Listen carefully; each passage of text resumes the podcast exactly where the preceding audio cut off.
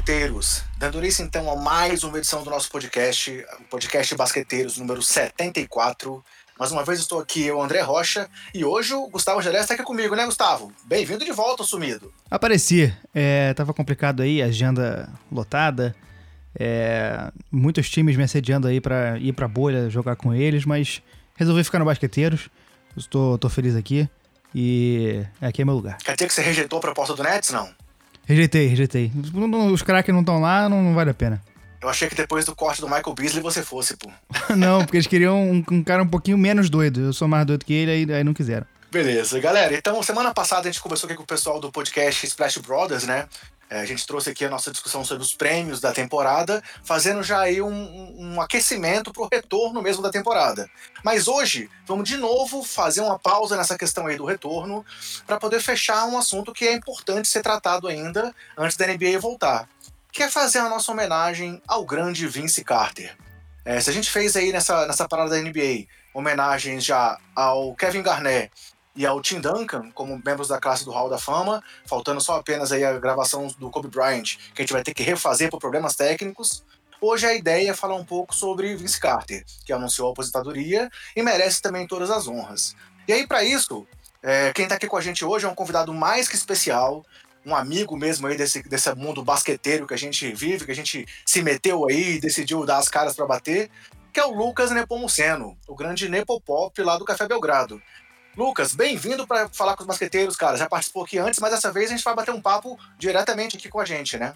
Olá, André, olá, amigos do Basqueteiros, e olá, Estrela Guga Gelés, né, que raramente quer dar as caras aí, porque vive sendo, é, como é que eu posso dizer, André, assediado por todos os lados, né, um cara que tem que, que cobra cachê para visitar festas de 15 anos e dança, inclusive, valsas aí com várias debutantes. Mas hoje ele nos deu a honra da sua presença e estamos aqui prontinhos para falar de Vince Carter pela sua grande e bela passagem pelo Phoenix Suns.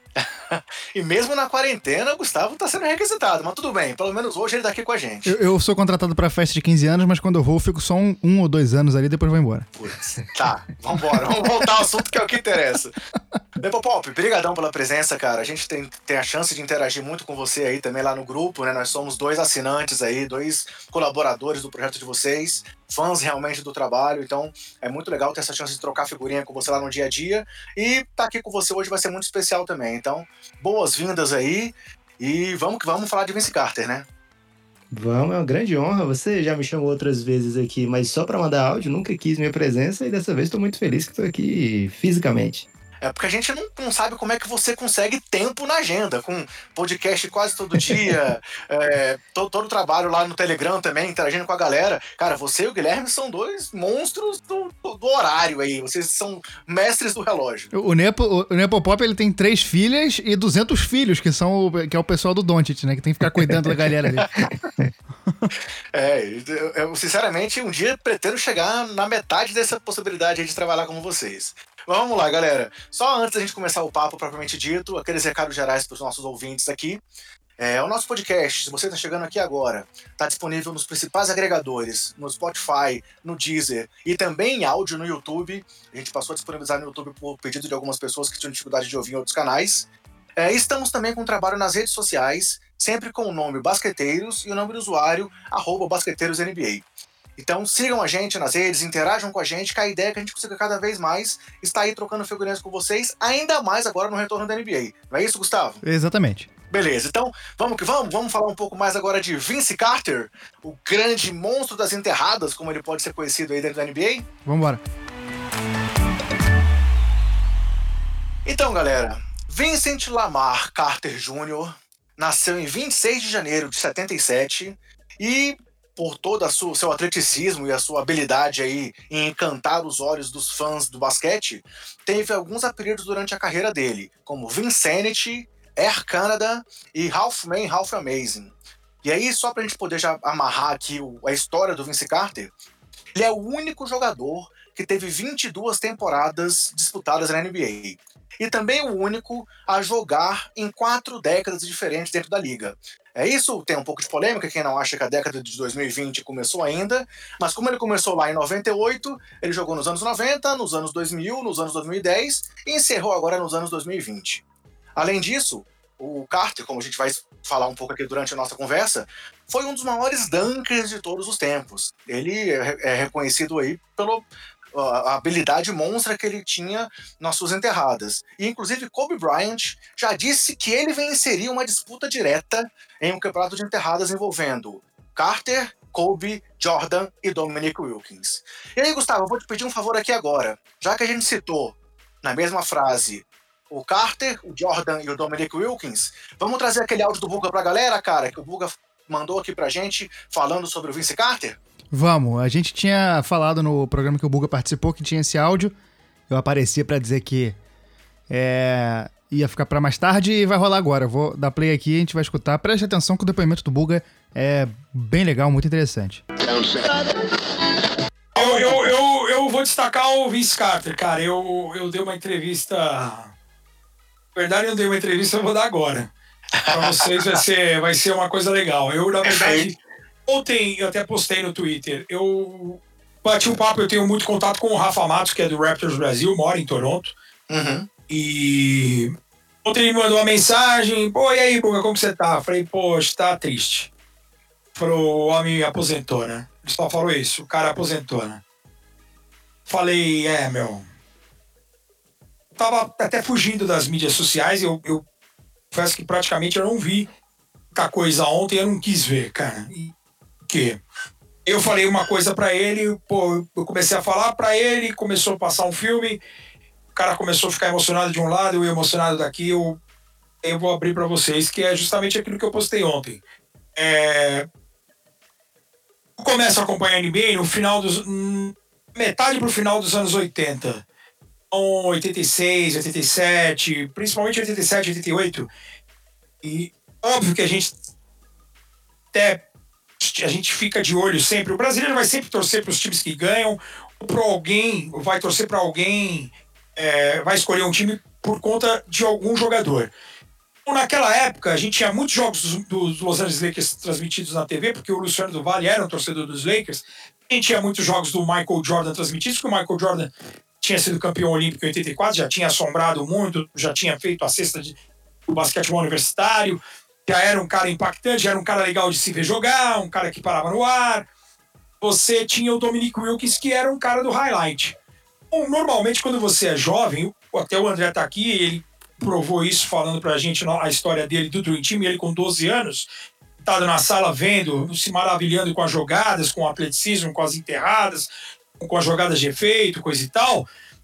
Normalmente hoje o cara quando vê, hoje e sempre, o cara quando vê o basquete pela primeira vez, o que chama atenção às vezes é enterrado, é uma plasticidade, é, é, é, o, é a fantasia, a elegância, é o cara parar no ar, é o cara mudar de direção, é o cara trocar de mão e o Michael Jordan fazer isso com propriedade. E o Dominic Wilkins tinha como apelido The Human Highlight Film, o homem dos highlights. Então o Dominic Wilkins ele era um cara que chamava atenção. E o Dominic Wilkins ele é o meu maior ídolo na NBA. Você fala assim, Buga, você tem é mais ídolo meu do que o Michael Jordan. Que o Dominic Wilkins, ele primeiro, ele é um cara que quis escolher. Primeiro me chamava a atenção pelas enterradas. Se, se você for falar de enterradas, não tem comparação com o outro. Ele foi roubado na final de 88 contra o Jordan. O Jordan só ganhou em Chicago porque foi em Chicago. Isso é uma história para um outro podcast. O Dominic Wilkins, ele era o cara que mais me impactava. E aí, quando eu comecei a comprar as revistas, eu vi que o cara tinha nascido na França.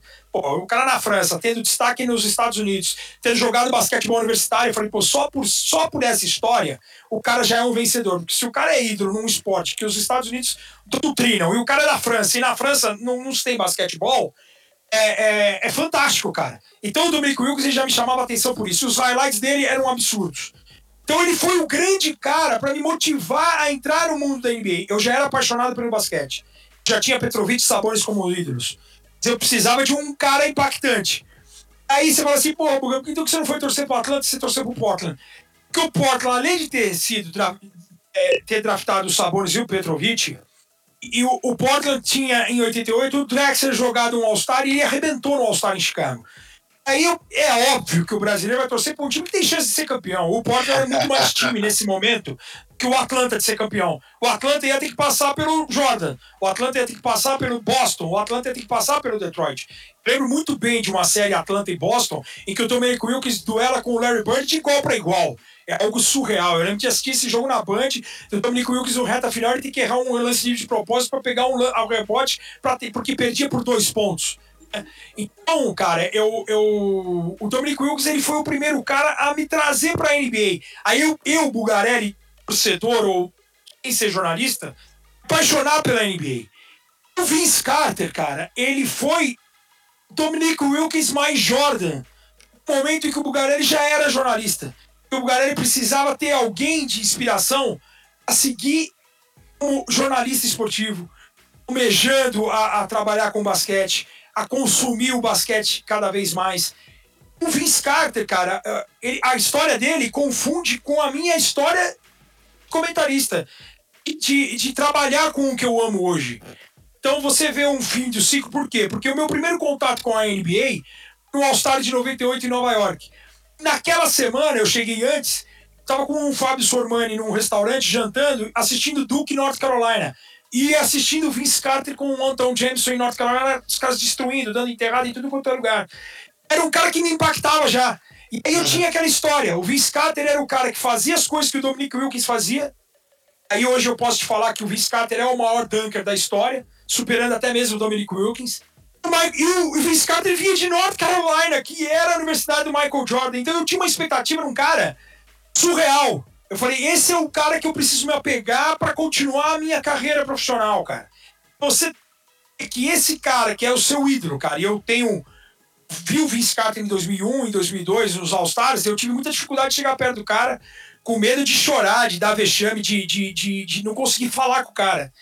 É, como eu não consegui falar com o Dominic Wilkins, só de ter visto o cara no telão, saber que ele estava no mesmo ginásio que eu em Washington em 2001, eu chorar copiosamente só de saber que o cara estava no mesmo ginásio e eu não consegui ver o cara. Eu chorar de pegar o braço do Jordan, de saber se ele era de verdade, só chorar e não conseguir falar com ele. Não sair a voz de falar com o cara. Então o Vince Carter, cara, ele ontem quando quando caiu a ficha, porque eu sabia que ele já tinha, já tinha colocado que ia parar e, e, e um anúncio oficial e lembrar de tudo que ele, que ele me fez é,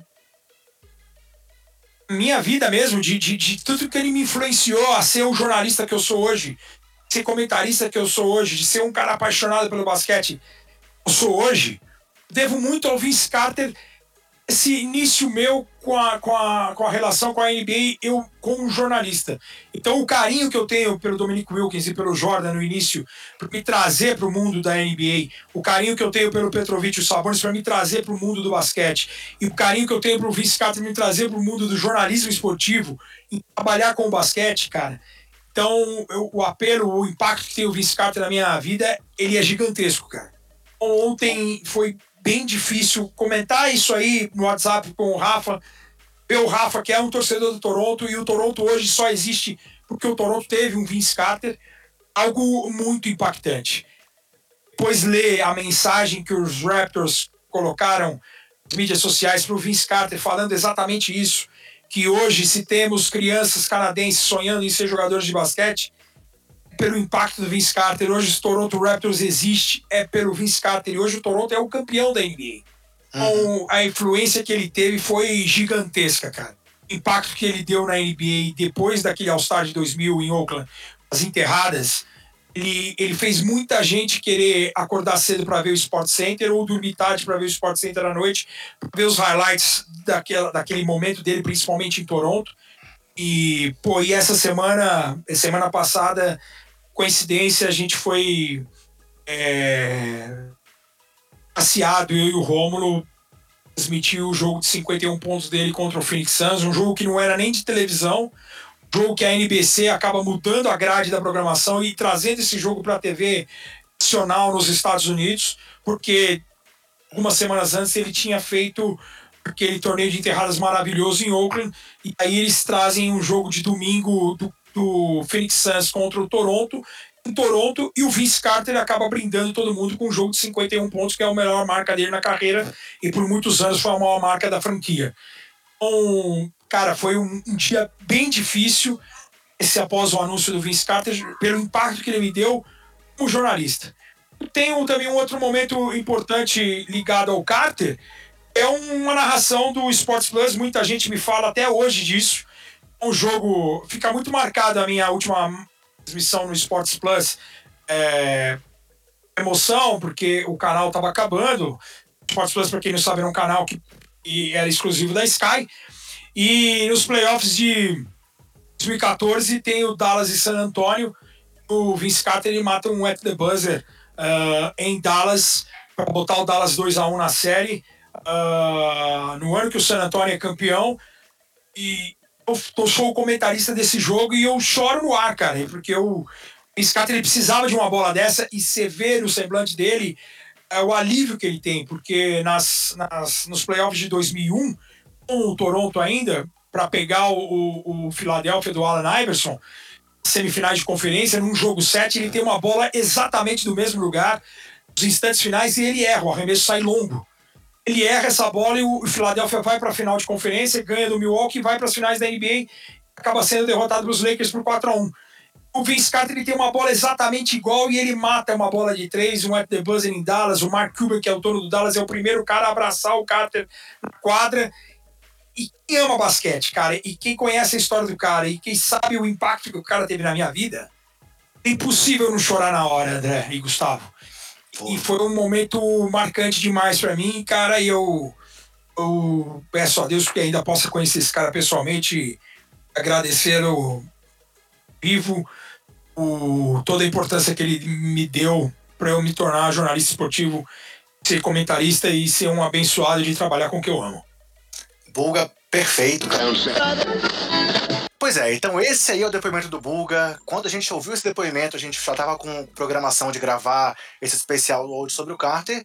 E, pô, cara, dá pra ver toda a emoção desse relato do Bulga é, contando a relação dele com o Carter, né? Eu acho que ele resumiu bem tudo que o Carter representa. Cabe agora a gente destrinchar o que aconteceu. Algum comentário sobre o que o Bulga falou com a gente, né?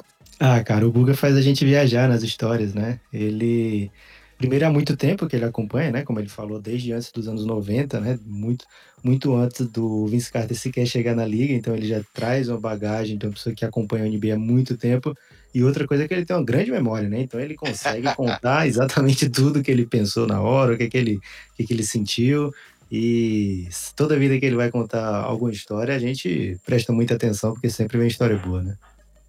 E aí, Guga, alguma coisa sobre o áudio do Bulga que você queria comentar, cara? Eu fiquei mais pensando pelo lado de, cara, como, como o esporte mexe com a gente, né? É, o esporte realmente está presente né, em, em, tudo, né? A gente relaciona os acontecimentos do esporte com as coisas da nossa vida, igual ele falou da questão do, do buzzer beater do, do Vince Carter quando ele estava saindo do canal que, que ia acabar e o começo da carreira dele.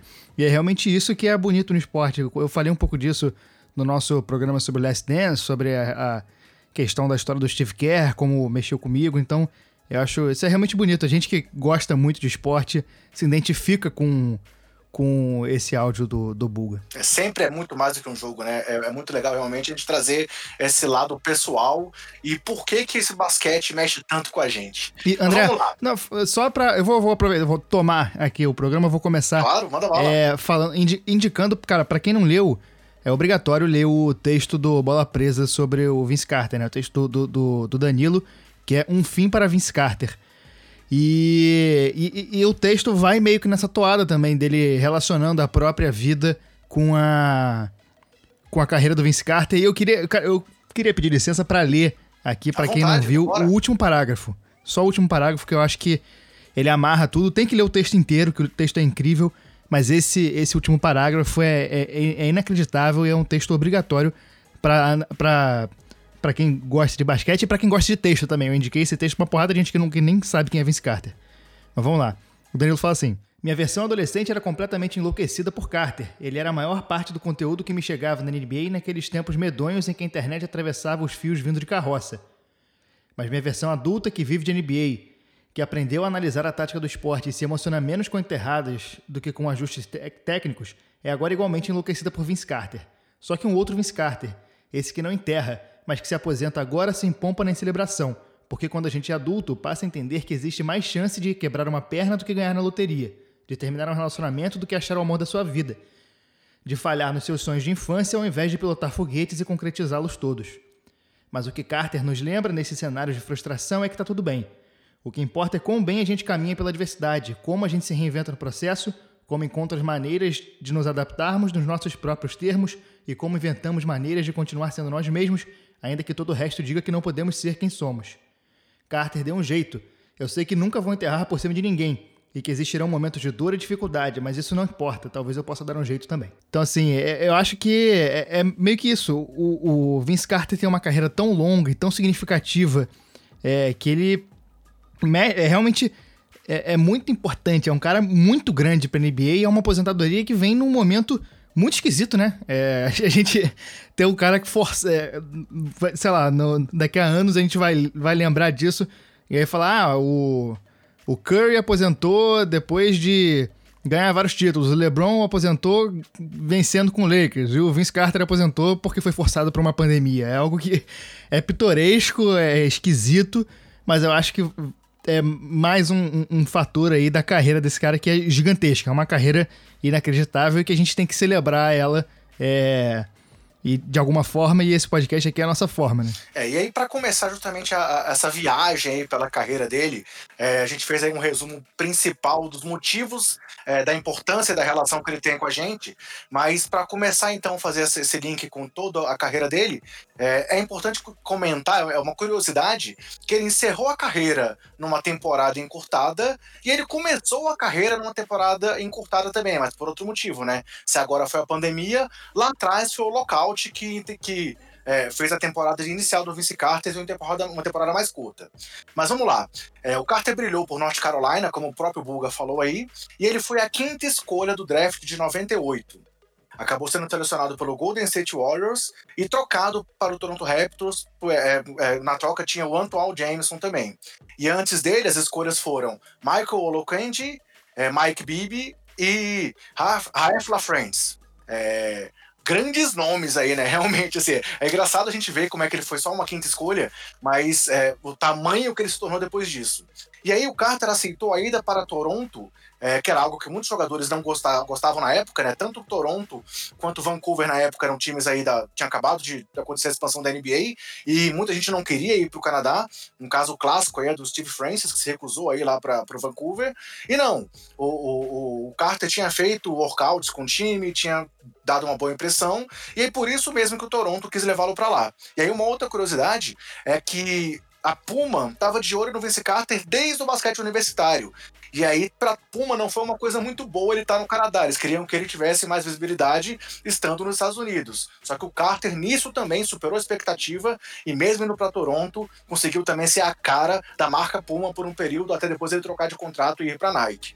É, e aí, primeira temporada do Carter, 98-99, ele já teve uma média de 18,3 pontos por jogo, é, foi calor, é, é, é, primeiro time de calouro, calouro do ano, e já começou a mostrar para a NBA o que, que ele era, né, Lucas? É, e ele é um cara que chega.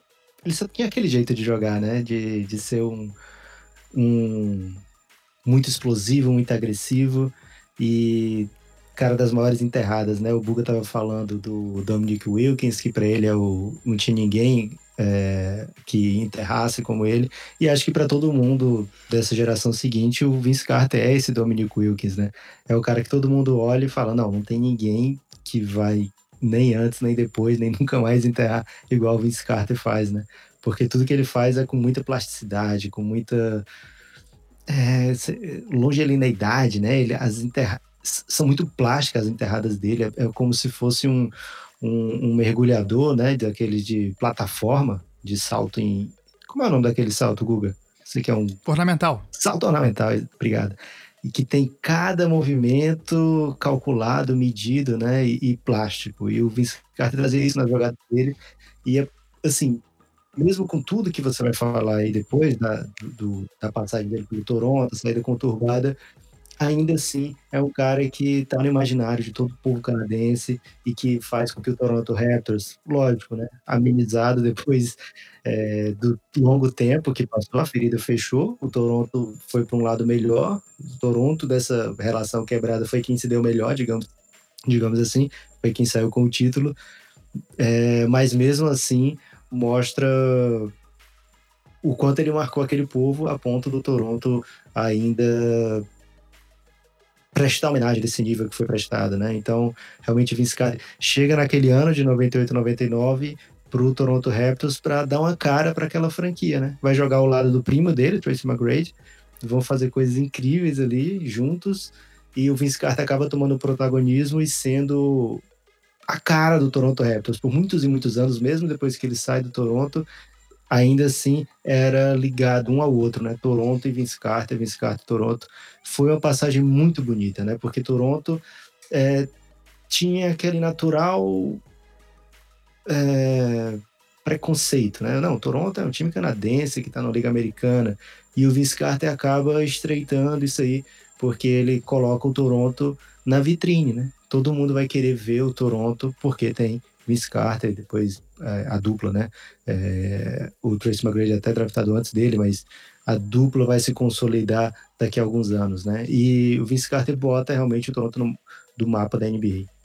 É, e justamente assim, para quem, quem não tem a noção desse impacto do Carter, a gente vai falar um pouco mais aqui sobre isso, mas para ter a noção exata do que aconteceu, há o documentário da Netflix, né, que é o The Carter Effect, que é muito legal, porque ele traz justamente essa questão do lado do povo canadense. É, muitos depoimentos, muita coisa muito interessante mostrando como é que é, como é que a, a, presença do Carter influenciou tanto do basquete. Jovens, crianças que hoje são jogadores da NBA, tem vários depoimentos, o próprio Tristan Thompson, entre outros nomes, então é muito legal.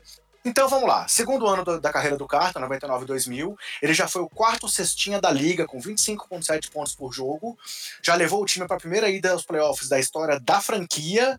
Além de já ser All-Star, é, está no terceiro time é, ideal da NBA, né, All NBA Third Team, e foi quando aconteceu o jogo que o Bulga também citou de 51 pontos, é, que foi o primeiro jogo nacional do time do Toronto, é, contra justamente o Phoenix Suns, né, Nepo? Mas você vai falar do Suns e do Carter Eu acho mais que a gente tinha que esquecer isso aí, os dois, né? Beleza. Então vamos pular, e acho vamos que mais do que parte. isso, né? Mais do que isso, é, 2000, essa temporada 99-2000 é aquela que vai dar o momento assinatura do Vince Carter para sempre, né? Que é que Exatamente. tem o torneio de enterradas, Isso. que ele faz a coisa mais incrível que uma pessoa pode fazer num torneio de enterradas. Aquilo ali é desumano. E aí é interessante que ele, nesse, nesse documentário tem o depoimento do Tracy McGrady, que era primo dele, eles não sabiam durante a adolescência, descobriram já quando estavam os dois no mesmo time, quando de repente o Carter falou que ele ia numa festa de uma tia, agora eu não me recordo o nome, e aí o McGrady, eu também tenho uma tia com esse nome. E aí foram perceber e tal, e eram, eram parentes. Mas o, o que eu ia comentar é que o McGrady conta no documentário que ele não queria participar do torneio de enterradas. Porque ele falou, cara, eu vejo o Vince Carter treinar todo dia do meu lado e eu sei o que ele vai fazer lá, então não, não tem por que eu estar lá. e mesmo assim, o Vince Carter convenceu ele pro torneio de terradas, ele conta que eles estavam saindo do hotel e perderam o transporte. Aí o McGrady falou: agora que eu não vou mesmo, e o Vince Carter convenceu ele aí, mas realmente foi esse ápice aí do Vince Carter em termos de plasticidade, como você comentou, mas também de potência, né? Eram enterradas muito fortes, muito, é, assim, realmente encantadoras. E esse momento foi um momento épico aí, tanto as enterradas dele da primeira rodada quanto as enterradas da final estão gravadas para sempre aí na mente todo o imaginário. E aí, acabando a temporada, em, agosto de 2000, foi quando o McGrady saiu de lá, porque o tamanho que o Vince Carter já estava com apenas duas temporadas, o McGrady começou a se sentir ofuscado pela grandeza do Carter. E aí foi tentar brilhar em outros, outros lugares. Acabou indo para Orlando e aí seguiu a carreira, jogando depois também em Houston e por aí vai. Mas então, assim, é, realmente o Carter já no seu segundo ano chegou a uma dimensão tão grande que fez o McGrady sair de lá assim, meio que para sair já da sombra do Carter. Veio a terceira temporada, a, a média dele passou já para 27,6 pontos por jogo, é, foi mais uma vez All-Star, é, titular do All-Star Game, e já chegou ao, ao, ao, segundo time ideal da NBA. Só que nos playoffs veio uma derrota para os Sixers em sete jogos, nas semifinais de conferência, sendo que antes do jogo 7, o Vince Carter tinha ido receber o diploma dele em North Carolina. Ele tinha acabado o curso e tinha ido lá justamente antes do jogo 7. E isso já foi um fato que gerou bastante polêmica lá no Canadá porque ele teve a última bola do jogo para tentar empatar, uma bola que ele convertia em muitos momentos. Claro, ninguém pode relacionar justamente a ausência dele antes do jogo ou o cansaço com a perda do arremesso, mas já foi aí uma das primeiras polêmicas envolvendo o Carter. Maldade, né, galera? Gustavo, sacanagem culpar a entrega do diploma por ele errar aquele arremesso, né? É, exatamente. É... esse começo da carreira do Carter, ele é muito impactante e muito importante, né? Até no, no próprio, retomando o próprio áudio do Buga, ele fala como, como isso acontece e nesse documentário que você falou, o Carter Effect, que é muito bom mesmo, é... quer dizer, o documentário ele não é tão bom, mas a história é muito legal. É... É... mostra como o início da carreira do Carter foi importante e impactante porque a NBA foi obrigada a olhar para o Canadá. E não, não é, é, é, uma experiência que até então não estava dando certo. É, o próprio Vancouver Grizzlies saiu de lá por causa disso, porque ninguém queria jogar lá e, e, e o time era ruim, a torcida não ia. Então, é, é, essa, esse começo da carreira do Carter ele é muito impactante, muito importante. E, é, de certa forma, é, mostra, já começa mostrando o tamanho dele, porque ele já começa entrando como uma das grandes estrelas, né? É, e é um cara que eu sinto que não, não, não encerra a carreira com um sentimento de que, pô, podia ter sido mais. Ele podia ter sido mais, ele podia ter jogado mais, podia ter conquistado um anel, podia ter tido mais jogos impressionantes em playoffs, mas eu acho que não fica aquele sentimento de, cara, ele acabou não sendo tão grande quanto poderia, porque mesmo tendo problemas de lesões e essa transferência de Toronto que não foi é, a coisa mais suave do mundo, ele começou a ter problemas a partir dessa questão é, do, do diploma e que, e que pegou mal para ele. A partir dali, a, a, a relação dele com, com, com, o time de Toronto começou a desandar. É, mas mesmo assim, ele encerra a carreira bem e acho que é unânime, né? É, tem muito jogador que não é unânime e o, e o Vince, o Vince Carter acaba que é uma unanimidade. Isso. Aí, após essa terceira temporada, ele passou a sofrer com lesões, né? Então, assim, já começou esse lado polêmico aí das reclamações, por conta dele ter ido lá antes de um jogo 7 de, de playoff. E aí passou a sofrer com lesões e também passou a ter relação estremecida com a franquia depois de uma troca no front office lá do Raptors. E aí veio uma eliminação na primeira rodada, muitos jogos de ausência, e aí no último ano dele por lá, nem aos playoffs o time conseguiu chegar, o que acabou encerrando a passagem dele pelo Canadá de forma traumática, porque é, ah, tá, havia um rumor de que ele pediu para ser trocado. Nesse documentário, ele nega isso, ele fala que realmente a, a, a troca partiu da diretoria, mas aí são versões que a gente vai ter que contrapor durante, durante o, para sempre, né? Porque a gente nunca vai saber realmente o que aconteceu.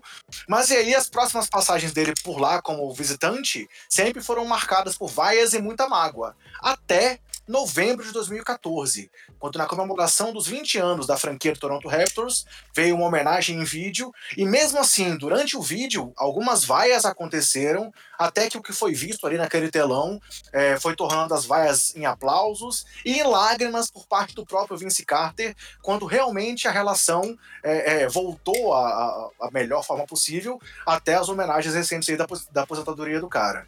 É, foi muito legal ver também, então, essa redenção dele perante o Canadá, já que o tamanho que ele teve para aquela franquia ter chegado, por exemplo, hoje é um título de NBA, como o próprio Buga comentou, como o Lucas comentou também, né, como o Nepopop comentou, é, a gente tem essa noção aí da grandiosidade do cara e como foi bom isso ter se revertido aí no futuro. É, eu vou falar agora do período do Brooklyn, do, do, do Jersey Nets, né, hoje o Brooklyn Nets, mais alguma coisa sobre o Toronto que vocês queiram comentar, galera? Cara, eu acho que eu aprendi no, no Batman que a pessoa ou como é, ou morre herói, ou vive o suficiente para se tornar um vilão. Mas com o Vince Carter foi o contrário, né? Ele sai um vilão realmente. Assim, ele disse que não foi trocado, mas todo mundo sabe que ele pediu para ser trocado. Né? é, era muito claro que ele não queria ficar no Toronto, né? Já tinha tido uma briga com o Sam Mitchell, o técnico, já tinha tido vários atritos com a direção, já estava claro que ele não queria ficar por lá. E acho que também o que você comentou, né, do Tracy McGrady querer um, um espaço dele, um time para chamar dele mesmo, mostra como a mentalidade dos jogadores de ponta da NBA mudaram de lá para cá, né? Hoje o que a gente vê é justamente o Paul George querer jogar com o Kawhi, o LeBron querer jogar com o Wade, é, sei lá, o Kevin Durant querer jogar com o Curry, é, o Westbrook querer jogar com o Harden. E lá eles tinham dois jovens no começo da carreira, carreiras que seriam brilhantes, é, dois wings que podiam perfeitamente se complementar e levar o Toronto a voos mais altos. E primos ainda com relação direta lá, e mesmo assim não conseguiram, é, não quiseram, né, não optaram por procurar dar o melhor, né? Conseguir ali o, o melhor coletivo, né? E acho que isso muda, mostra muito, né, como muda ao longo do tempo essa relação do eu ser a estrela com eu ser campeão, né? A, a sede de vitória, acho que fica, fica mais latente de uns anos para cá. Perfeita sua observação. Ótimo, ótimo, ótimo. Então, Vince Carter foi para Nova Jersey, né, jogar pelo Nets. É, em dois, jogou lá de 2004 a 2009, e ele chegou ao Nets após o time de Jason Kidd já perder as duas finais da NBA que tinham disputado, é, e, e, após também uma derrota numa semifinal de conferência. Porém, ele não conseguiu ajudar o time de Nova Jersey a voltar às finais de NBA. É, lá ele não teve problemas de lesão e começou uma mudança no seu jogo, focando nas bolas de três em muitos momentos. No documentário que a gente comentou também, nesse Carter Effect, tem um momento que ele fala sobre não querer enterrar justamente para poder mostrar que ele era mais do que um dunker. Aquele lado que a gente viu aí na carreira de vários jogadores, como o próprio Blake Griffin, que também depois começou meio que tá, a evitar enterradas para poder mostrar que ele tinha outro tipo de talento. Então, o Carter também passou por isso, e isso lá em New Jersey ficou ainda mais evidente. Claro, vinham também as questões dos joelhos, das lesões, que também atrapalhavam um pouco, mas foi quando ele começou a ter essa transformação dele na carreira que nós vimos até aí a fase final. É, como o Gustavo comentou, essa mudança dele que fez com que a gente não achasse que ficou devendo algo mais durante a carreira ou que as lesões o prejudicaram. Talvez se ele tentasse ser aquele Carter do começo, a gente pudesse ter essa sensação. Mas ele não teve problemas de lesão lá no Jersey, é, focou mais nas bolas de três em muitos momentos. E aí, nos playoffs de 2005 2006, foi o seu melhor momento, quando ele teve médias de 29,6 pontos por jogo, 7 rebotes, mais de 5 assistências, mas caiu diante dos campeões lá do Miami Heat.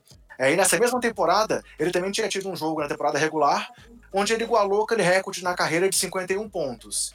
É, aí, claro, continuou brilhando em, pelos Nets. Ele chegou, continuou indo ao All-Star Game até 2000, 2007, com oito seleções consecutivas.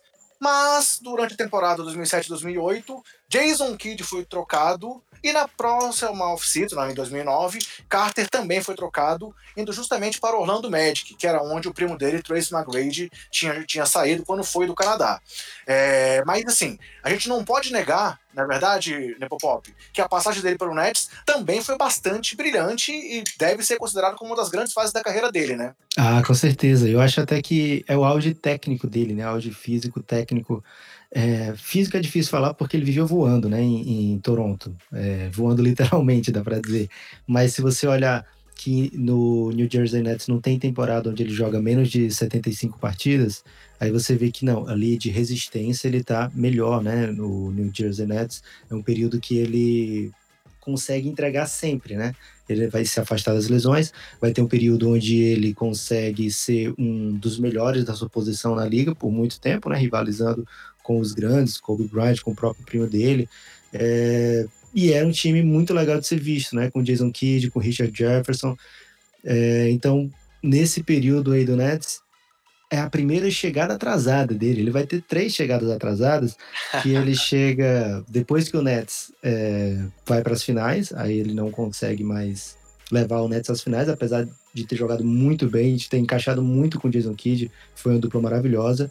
Depois ele vai chegar atrasado no Orlando, né? O Orlando tinha acabado de sair da final é, de 2009 e ele chega na temporada seguinte e o Orlando não consegue repetir a façanha. Depois ele chega atrasado no Phoenix Suns.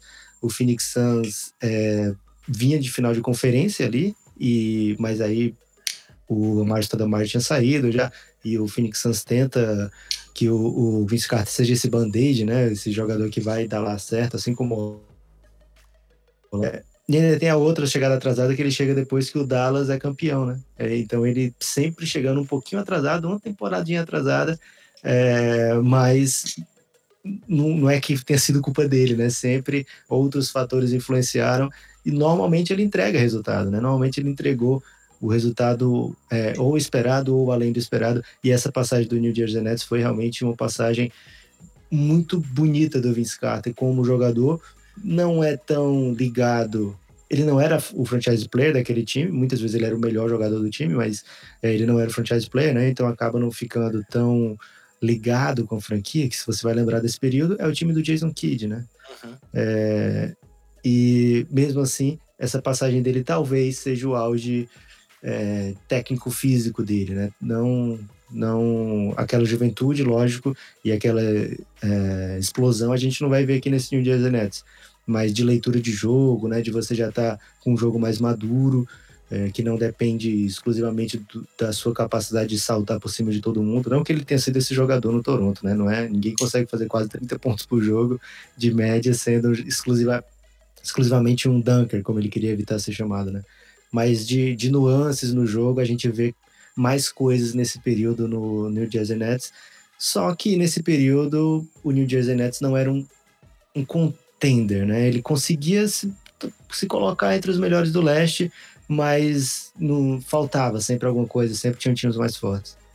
Perfeito. Você fez é, já um, um, elo com as próximas passagens dele, que foram duas passagens curtas, é, pelo Orlando Magic depois da derrota lá na final da NBA. E eles perderam na final do leste para o Boston Celtics do Big Three. É, depois ele foi para o Phoenix Suns, e realmente o Suns vinha dar uma derrota para os Lakers na final do Oeste em 2010. E aí, naquela temporada ali que também sofreu com lockout, ele acabou sendo dispensado depois pelo Phoenix Suns. E aí depois foi para Dallas, onde ele realmente teve mais ali uma passagem marcante é, de três temporadas, quando ele se reuniu novamente com o Jason Kidd, é, naquele time que era o atual campeão da NBA, mas perderam na primeira rodada dos playoffs e aí, depois disso, eles nunca mais passaram da primeira rodada dos playoffs. Até hoje, inclusive. Vamos ver agora nessa nova geração Doncic como é que vai ser. Mas é, foi a última. Assim, o, o, Mavis não chegou mais a passar para a semifinal de conferência, mesmo depois da chegada do Vince Carter por lá. E aí é interessante citar. E o Suns também nunca mais foi para os playoffs, hein? Agora, pensando bem, talvez o Vince Carter, Vince Carter traga gente. É, mas eu ia te perguntar isso, né? E aí, essa passagem do Carter pelo Phoenix, já que você, você pode trazer um lado emocional aí, como é que foi ter o Vince Carter defendendo a sua franquia? Já que o Gustavo torce pro Denver, eu torço pro Chicago, e a gente não teve como, como trabalhar esse lado emocional de ver um astro dessa grandeza é, jogando pelo nosso time. Cara, é, depois dessas passagens dele todas, é, dizer que a gente teve o Vince Carter é tardia, né? Porque a gente não teve o Vince Carter que fez todo mundo se apaixonar. A gente teve essa nova versão do Vince Carter que até se cria mais ou menos no Phoenix Suns, né? De ser um, um role player, né? Ele, por muito tempo, ele foi a estrela do time, é, ou, ou co-estrela, dá para dizer assim. É, mesmo na passagem pelo Orlando, ele ainda tá lá, ele vai para ser o scorer do time, né? Ele vai para trazer esse para ser agressivo, ser titular o tempo todo, né? E aí ele vai para o Phoenix Suns ele joga mais jogos como reserva no Phoenix Suns do que na carreira inteira anterior, né? No resto da carreira inteira anterior, quase sempre titular. No Phoenix Suns ele joga 10 joguinhos como reserva, entre os 50 mais ou menos que ele joga, e é mais do que o que ele jogou de, de banco na vida inteira antes disso, né? E mais ou menos é um presságio para o que está vindo por aí, que agora o Vince Carter já está em outra fase da carreira. E lógico, você olhando o Vince Carter do Phoenix Suns, não é aquele Vince Carter. Ele tem jogos explosivos, né? Ele tem jogo pelo Suns que ele vai fazer 30 pontos, tem vários jogos com mais de 20 pontos, mas em outros ele é, é figurante em quadra. Nunca figurante, mas é, é, sei lá, é, menos. Não, não é o vital. Né? Não, era, não era o principal. Isso, mas não só não é o principal, como poderia ser outra pessoa ali, né? É, não poderia ser o Guga, né? O Guga tá, o Guga não tá tão bem, né? Nem o Nets, nem o Nets conseguiu contratá-lo, quis contratá-lo, a verdade é essa. Mas outras pessoas, sim, jogadores de NBA ali, lógico, é, que passam é, anos na NBA, mas que depois, sei lá, de cinco anos que eles saíram da NBA, você, poxa, quem era esse cara, né? É, esses jogadores assim muitas vezes ele tinha essa função, né, de ser um cara que vai lá matar uns duas bolinhas por jogo e daqui a pouco vai para o banco. Então é um Vince Carter um pouco diferente nessa passagem pelo Phoenix Suns. É uma passagem curta, mas que meio que mostra que ele tem um outro tipo de, de contribuição para dar. E aí depois disso ele passa por, por vários times, né? Ele vai para ainda vai passar por quatro times fora o Phoenix Suns e quase sempre como reserva, né? E acho que essa, esse momento do Phoenix Suns é um momento que ele meio que se toca disso, e o Phoenix Suns também se toca que, opa, é, tenho que fazer meu rebuild aqui, só não sabe fazer como, né? Não sabe como, porque ainda tá tentando, mas essa passagem mostra para os dois, né? O Phoenix Suns tinha acabado de ser finalista do Oeste, estava no fim da era Nash, e tinha que pensar, não, agora é outra coisa. E o Vince Carter tinha acabado de ser um dos principais jogadores por onde tinha passado e agora tinha que admitir, né? Não, agora se eu quiser ficar mais tempo na liga, eu tenho que me reinventar. E é, de, é raro a gente ver jogador que sai de 27 pontos por jogo como ele era, né, que era votado para MVP, topar passar anos e anos e anos sendo o tiozão da galera, né? O cara que vai sei lá, ser um mentor para o jovem agora, que quando faz enterrada, quando dá enterrada vira assunto, porque faz muito tempo que ele não dá enterrada, né?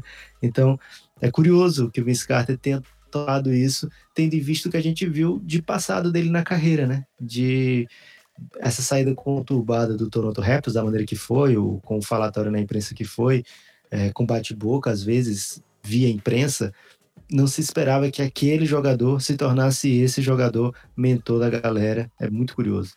É engraçado que assim, se a gente pensar como ele aceitou ir para Toronto, isso pode parecer um pouco mais fácil de entender essa transição dele. Mas a saída conturbada já é um lado que pesa realmente contra isso. E aí, a despedida dele de Dallas foi justamente naquele jogo que o Buga também comentou, daquela bola de três que ele, que ele converteu, mas acabou sendo eliminado é, em sete jogos diante do San Antonio Spurs. E aí daí ele foi para o Memphis Grizzlies, e ele já era realmente um sexto homem, como você comentou. E aí em Memphis ele assumiu esse papel aí de mentor de jovens, que ele ainda não tinha, não tinha efetivamente mesmo lá em Dallas, mas em Memphis não, ele realmente era uma peça fundamental para unir o elenco, né? Aquele chamado glue guy, aquele cara que está ali é, é, para poder realmente trazer a molecada e mostrar para onde que é o caminho, como é que funciona a NBA. E aí em 2016, quando ele estava lá em Memphis, que ele ficou lá de 14 a 17, ele foi eleito justamente é, o como companheiro de time do ano. Aquela votação que os jogadores fazem lá do companheiro do time mais legal. E eu já vi recentemente o Carter dizendo que para ele esse prêmio de companheiro do time do ano foi como se fosse um prêmio de MVP o que mostra realmente como é que foi essa transição e por que a carreira dele foi tão duradoura e não, como a gente já comentou, não teve esse sentimento de que algo poderia ser diferente. E aí lá em Memphis ele acumulou recordes, é, como quinto jogador, com pelo menos quatro tocos, já com 40 anos, primeiro jogador da história com seis bolas de três, também já após os 40 anos, além de ser o jogador mais velho a ser titular em um jogo desde 2013, e o primeiro com pelo menos três bolas de três em playoffs após os 40 anos. Então, ele mostrava que realmente, apesar da idade, ele ainda continua, continuava a contribuir efetivamente, não só é, como, como aquele cara de banco, como jogadores fizeram no fim de carreira, como, sei lá, o João Howard fez isso lá em Miami, era aquele cara que ficava mais, mais no banco, é, dando aquele apoio, aquela questão, mas ele também contribuía dentro, dentro de quadra, né?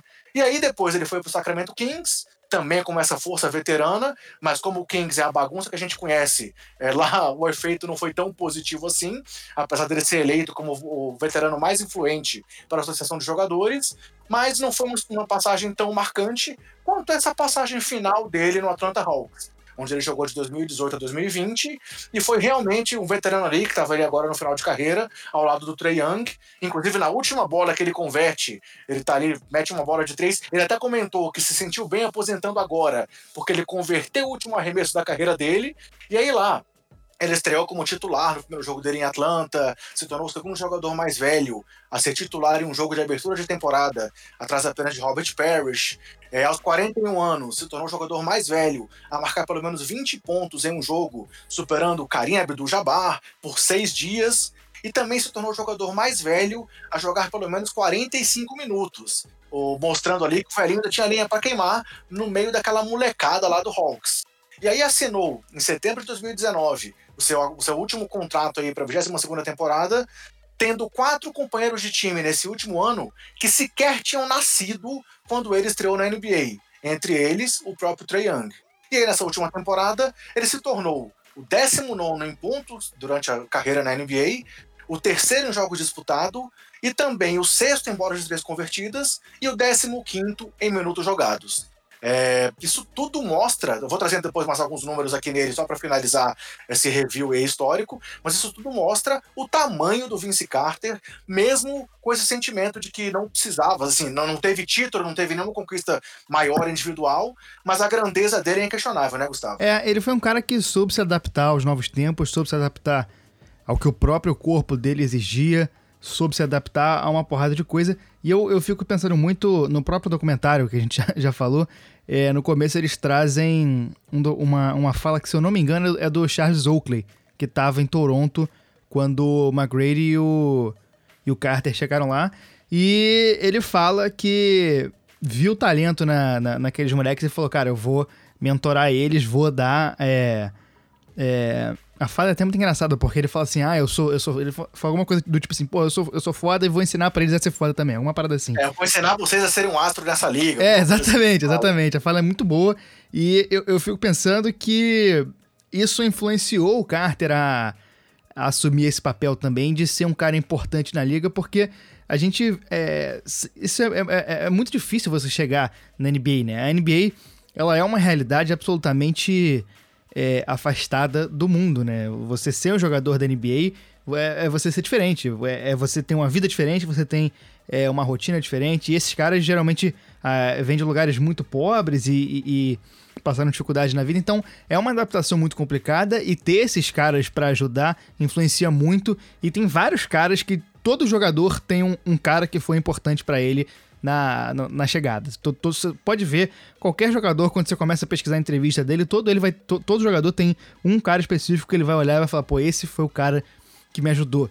E é uma. É uma, é uma um papel muito nobre você ajudar os outros, você dar continuidade ao que você recebeu, né? É, é algo que é realmente legal de se ver e, e às vezes é, na lógica teoricamente, uma, uma grande estrela não precisaria fazer isso, né? O cara já, já cumpriu o papel dele de estrela, já fez ali, mas o Carter não. O Carter realmente assumiu esse papel para mostrar para os jovens o como é que se faz, para mostrar como é que é um treino, para mostrar é, o que, que você tem que ser, que tipo de jogador você tem que ser.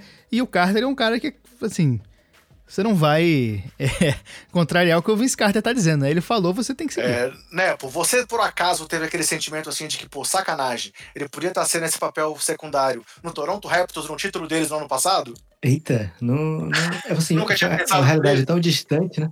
É uma realidade tão distante, né? Porque. Eu pergunto isso, porque eu pensei vários anos que ele poderia assinar com um time tipo Golden State para poder realmente consagrar a carreira dele. Mas se a gente pensar que o Toronto foi campeão, talvez fosse algo assim muito legal se ele tivesse lá naquele elenco, né? É, pensando assim seria, mas aí fez ele não fosse campeão, né? Porque primeiro tem um azar danado, né? Onde ele chega, as coisas desandam. É, mas principalmente porque assim, o Toronto tinha lideranças muito sólidas, né? Lideranças reconhecidas de anos e anos ali de Toronto, né? Eu não sei se o Vince Carter, mesmo que ele chegasse de boa, assim e tal, respeitando muito, ia ser meio que é, um grande assunto, né? Talvez pudesse causar algum tipo de ciúme ali com o Kyle Lowry, né? De repente, poderia ter afetado de alguma outra maneira. E em 2017, 2018, ele estava fazendo, cumprindo um papel importantíssimo, né? Você falou mal aí do, do Vince Carter no Sacramento Kings, mas ele fez parte do histórico time do Sacramento Kings, que entregou 27 vitórias e com isso deu ao Kings a segunda escolha do draft de 2018, ou seja, Vince Carter preparou o terreno para o Sacramento Kings ter Luca Doncic hoje. E se não tem, não é culpa do Vince, né? O Vince deixou tudo no esquema, mas o Kings é o Kings, cara. Tá vendo? Tá vendo, Gustavo? Conseguimos trazer o Doncic para esse podcast de Carter. É, tem que ter. É realmente Nepopop e o Guilherme, sem falar de Doncic, não são eles. Mas você já tinha falado do Doncic aí, hein? Você falou, vamos ver os playoffs na era Doncic. Então é me sentir livre é aqui para falar do Doncic. é certo, é justo, é justo. Então, galera, só pra gente poder, antes, antes de a gente arrematar aqui o comentário sobre o Vince Carter, os principais números e recordes da carreira dele. Ele foi campeão olímpico em 2000, e aí vale a pena também abrir um parênteses aqui para citar. Muito importante, muito importante. Foi chamada Enterrada da Morte, sobre o Frederic Weiss. Eu nunca Cara, isso é a coisa mais impressionante que eu já vi na minha vida. Não, não é, eu acho que essa enterrada, para mim, representa o que o basquete pode ser. É, é, é, realmente inacreditável. Se você, por acaso, não viu esse lance, corre aí pro YouTube, procure, porque realmente é um lance inesquecível. É, fora isso, o Carter foi duas vezes ao NBA, né? eu penso o contrário do Guga. É o que o basquete. Eu ia dizer que é o que o basquete não pode ser, porque só é, o Carter talvez. fez aquilo ali, cara. É absurdo, é incrível. É muito maldade, né? É muito desrespeito ao ser humano. Ah, cara, porque tem que ter um cara de sete pés na frente, né? E, e tem, o cara tá jogando, não é nem como tava lá o, o... Caramba, agora me falha o nome aqui do, do gigantão do Boston. Taco Fall tava lá parado esperando para ser pulado, né? É, o Frederico Vaz não, tava lá jogando, não, nunca passou pela cabeça dele que o cara fala, ia pensar, não, vou pular por cima desse cara aqui de sete pés. E esperar e foi. Sabendo que era impossível, foi lá e fez. Exatamente. Olhem esse lance, galera. Não percam a chance de rever. Se você não viu, veja. Se você já viu, reveja. Porque realmente é uma das enterradas mais absurdas, se não a mais absurda, da história aí do basquete. É, como eu estava falando, o Vince foi duas vezes ao NBA, oito vezes ao Star, de 2000 a 2007. Mesmo não jogando em 2002, conta-se essa sequência de oito, oito seleções seguidas campeão de enterradas em 2000, é, All Hulk Team em 99, calor do ano também em 99, Teammate of the Year em 2016. E aí, curiosidades, ele foi o último jogador draftado nos anos 90, ainda jogando agora na NBA, e agora, com, a, com o Vince Carter aposentando, ele era um dos dois jogadores que tinha enfrentado o Michael Jordan ainda em atividade. Agora apenas Tyson Chandler está na NBA é, tendo enfrentado o Michael Jordan. E dos 4.509 jogadores que jogaram na NBA nesse período de 22 anos, Vince Carter foi companheiro de equipe ou jogou contra. Desculpa, dos 4.509 jogadores da história da NBA, Vince Carter foi companheiro de, de, equipe ou jogou contra 1.672 jogadores. Ou seja, ele jogou contra 37% dos jogadores ao lado de toda a história da NBA. Isso é um número que impressiona a gente, né, Lucas? Sim, e além disso, né? É porque assim, você falou, né? Ele já passou por muitos anos, é jogador com mais temporadas na NBA e tal. Mas dentre todos esses 4 mil e tarará, é o único que cedeu o seu lugar no All-Star Game para outra pessoa sem estar machucado, né? Porque você estava falando de Michael Jordan aí, e tem a história clássica do, do Vince Carter dizendo: Não, eu não vou ser titular do All-Star Game e o Michael Jordan ser reserva, né? Isso não existe. Michael Jordan tem que ser titular. E ele cede a sua vaga de titular para o Michael Jordan, acho que 2003, no, no All-Star Game de 2003, mostra primeiro, né, o tamanho do Jordan para essa geração do Vince Carter e segundo é, do respeito do Vince Carter pelo jogo, né?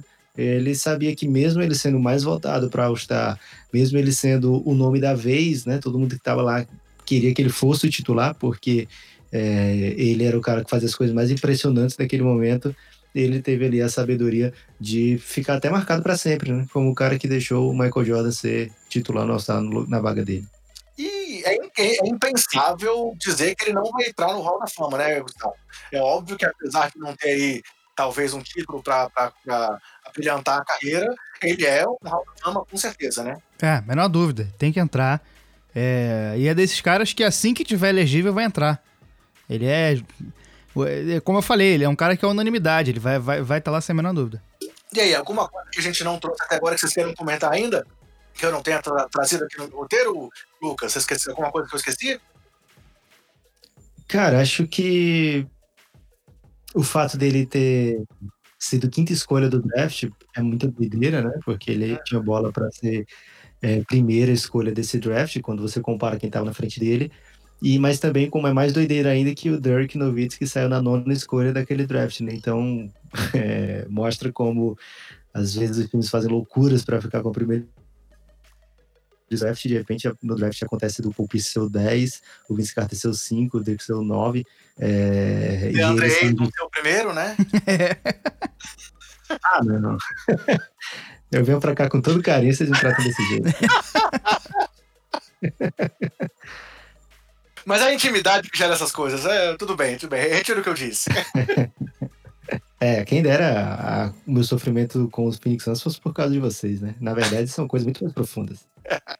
Mas desculpa, eu te interrompi, até per... você até perdeu a linha de raciocínio aí. Devido Não, era, era só esse mesmo, a parte do draft dele, né? É, a gente tá fazendo lá no Café Belgrado um review sobre os drafts desse século, né? E o do Vince Carter é anterior a esse século mas é sempre uma história incrível noite de draft, né? Então acho que é por isso que é tão apaixonante noite de draft. A gente vai ter uma NBA, é, um final de temporada esquisito esse ano e vai ter um draft também esquisito, mas não quer dizer que a gente não vá acompanhar tudo apaixonadamente, porque são histórias assim que ficam para sempre, né? Para quem quem respira NBA, como o pessoal que escuta o Café Belgrado, que escuta os basqueteiros, É, são, são momentos que a gente vai estar, tá, sei lá, daqui a muito tempo falando, então vivendo intensamente e relembrando, né, do Vince Carter, grande carreira, grande tudo, começa lá na noite do draft, onde quatro equipes miseravelmente deixam passar. É, justamente isso, assim, o, o, o, o Nepo fez agora essa propaganda discreta, mas acompanha lá o Belgram Madness, que é essa série que ele comentou, tá muito legal, esse comentário que eles fizeram do drafts aí do, do, dos anos 2000, e além disso, galera, acompanhem Sejam, sejam assinantes aí, apoiem o projeto dos caras e acompanhem The Next Dance. Vamos lá, vamos falar mais de Luca Doncic aqui, né? Pô, é um seriado muito legal que fizeram onde eles trazem a história do Doncic, né? Como é que você pode falar disso pra gente, né? Caramba, não tava preparado pra fazer propaganda não, mas tudo bem, então. É... Você merece. São, são sete episódios sobre o Luca Doncic. Só um minuto, é, a gente é, é, é o girafas permitindo propaganda pro McDonald's, né? Quase isso. são, são sete episódios sobre o Luca Doncic, sobre a curta carreira dele. A gente batizou de The Next Dance, uma óbvia alusão a The Last Dance, que fez sucesso nesse, nesse temporada sem temporada. E mas a gente explica no primeiro episódio que não necessariamente a gente acredita que o Doncic é, vai ser do mesmo nível do Michael Jordan, lógico, né? É, é algo que até hoje todo mundo tentou e falhou, mas a gente aposta muito nesse menino, acha que realmente a, a carreira dele, a trajetória dele tem tudo para ser algo é, incrível e a gente já quis homenageá-lo e, e, na verdade, falar do que a gente gosta de falar, né? Então são sete episódios sobre o Luca Doncic, começando lá da infância dele, um por mês, e o primeiro está disponível para todo mundo que quiser ouvir. E o segundo em diante, o segundo agora em julho, é apenas para apoiadores do Café Belgrado. Obrigado pelo espaço, gente. Claro, que isso. É, como dissemos aqui, somos fãs, somos apoiadores. E aí eu vou começar já aqui para o nosso encerramento, começando com um agradecimento. É, pô, Nepopop, brigadão por topar aqui participar com a gente. Como você comentou, você participou com áudios com a gente desde lá do começo do projeto quando ainda éramos lá o podcast Sobe a Bola. E aí eu quero aproveitar aqui esse nosso bate-papo aqui para agradecer pelo espaço que você sempre deu, deu pra gente, pelas ideias que a gente já trocou aí sobre produção de conteúdo. Teve um momento difícil aqui do projeto, quando a gente estava lá naquela transição, tanto do, do, do Sobe a Bola para basqueteiros, como depois no momento que a gente estava aqui é, decidindo como é que eu ia seguir o projeto, até o Gustavo assumir aqui comigo, quando o Bruno teve que se desligar, eu conversei com você, eu conversei com o Guilherme, pedi algumas dicas, e além disso, pelo espaço que você propiciou aqui pro nosso trabalho, lá no Belgra Palusa, né, que eu lembro que eu dei aquela louca, comprei uma passagem, fui para São Paulo no dia, voltei no outro, pela chance de conhecer vocês e conversar com essa galera que produz conteúdo do basquete, e foi ali que também que a gente viu muitas portas sendo abertas aqui para basqueteiros. Então, além de agradecer a sua presença, quero agradecer esse apoio que você sempre deu pra gente, porque se não fosse isso, claro, além de muitas outras coisas, talvez a gente não tivesse aqui na entrada até hoje. Então, valeu por estar com a gente aqui hoje, Lucas. Muito, muito obrigado mesmo. Cara, some bactéria filha da puta, né? Porque queremos fazer mais Belgropaluzas, velho. Foi bom demais, cara. Foi muito bom aquele momento ali. Vamos ver se o Guga aparece dessa vez, né? O cara é Ele não vai estrelar, né? Porra, queria ir, cara. Essa, essa vez não deu porque eu acho que eu tava morando em Brasília. Foi em 2018, não foi? Foi. É, eu tava morando em Brasília. Aí eu não consegui comprar uma passagem pra ir. É, na, na época a gente. Pô, você podia tava... ter de carona com o André, velho. É, na época a gente, ele ainda não tava aqui no Basqueteiros, a gente já se conhecia, já trocava ideia por causa dos fãs da vida, mas ele, acho que nem editando o podcast ele tava ainda, ou tava? Não, eu já lembra? tava editando, já tava editando. Mas realmente é. não, não, não, deu pra ir. Eu queria muito ter ido até, considerei ir, mas não deu. O próximo que tiver eu vou com certeza, agora eu tô aqui do lado. O próximo tem que fazer no Rio, pô. Faz o Belgar Palusa. É, é o Belgar em Rio. É, o de, o de verão. Que nem MTV que ia pro, pra praia no, no verão, faz, faz o, o Belgar Palusa aqui. E aí, Gustavo, vamos lá, podemos encerrar o podcast? O que, é que você tem aí de fechamento pra gente hoje? Não, é isso. É, voltei aqui, a gente passei um tempo aí sem participar, mas estamos de volta. É, a NBA tá batendo na é, porta a aí, NBA né? tá batendo na porta, vamos voltar a falar de basquete, vamos voltar a falar de jogo e de, e de muito mais coisa aí. Estamos é, preparando coisas boas para a sequência aqui do projeto. Como é que tá a expectativa para volta, né? A gente sabe que a gente tá aí, essa edição talvez seja uma edição mais atemporal, mas como é que tá a expectativa aí pro retorno da NBA, cara? Ah, cara, ninguém sabe como é que vai ser, né? Todo mundo tá pronto para atacar pedra se der errado também. É, mas estou aqui na torcida para dar tudo certo, que a gente sabe que não tem como dar tudo certo, não vai ter, não vai ter ninguém assistindo presencialmente, a gente sabe que vai ser um. não vão estar nas cidades onde deveriam estar, mas vai ser feito, né? E a gente espera que seja feito de uma maneira que, que pareça com a NBA, né? Que, que tenha cara de, de playoffs, que tenha cara de, de campeonato valendo. torce muito para que dê tudo certo lá, o plano da Da Silva funcione, porque ele é um cara realmente que merece a nossa torcida. E uma boa dica aí para chegar até lá, é, foi falado muito aqui do documentário, The Carter Effect, mas um, algo mais possível do jovem fazer, porque o jovem ele não tem tempo para ir atrás de documentário não, vamos ser bem honestos. É, então você bota aí qualquer vídeo, bota highlight Vince Carter e pega aí vídeo dois, três minutos dele, certeza que você não vai se arrepender, cara. Ele tem um milhão de jogadas incríveis que só o Vince faz. Algumas não, algumas outras pessoas fizeram parecido, mas tem outras que realmente só o Vince faz. Beleza. E aí, Gustavo, podemos encerrar então? Vamos ver o Phoenix Suns nos playoffs é, esse ano? Não, não vamos. Alguém vai ver, eu, eu não vou ver, não. Pô, tava tentando aí ajudar, ajudar o Nepo agora pra, pra tirar... Vamos lembrar que o Phoenix Suns foi campeão e vice do torneio do 2K, hein? O pessoal não tá falando disso, não. É verdade. Não, vai, vai ser complicado.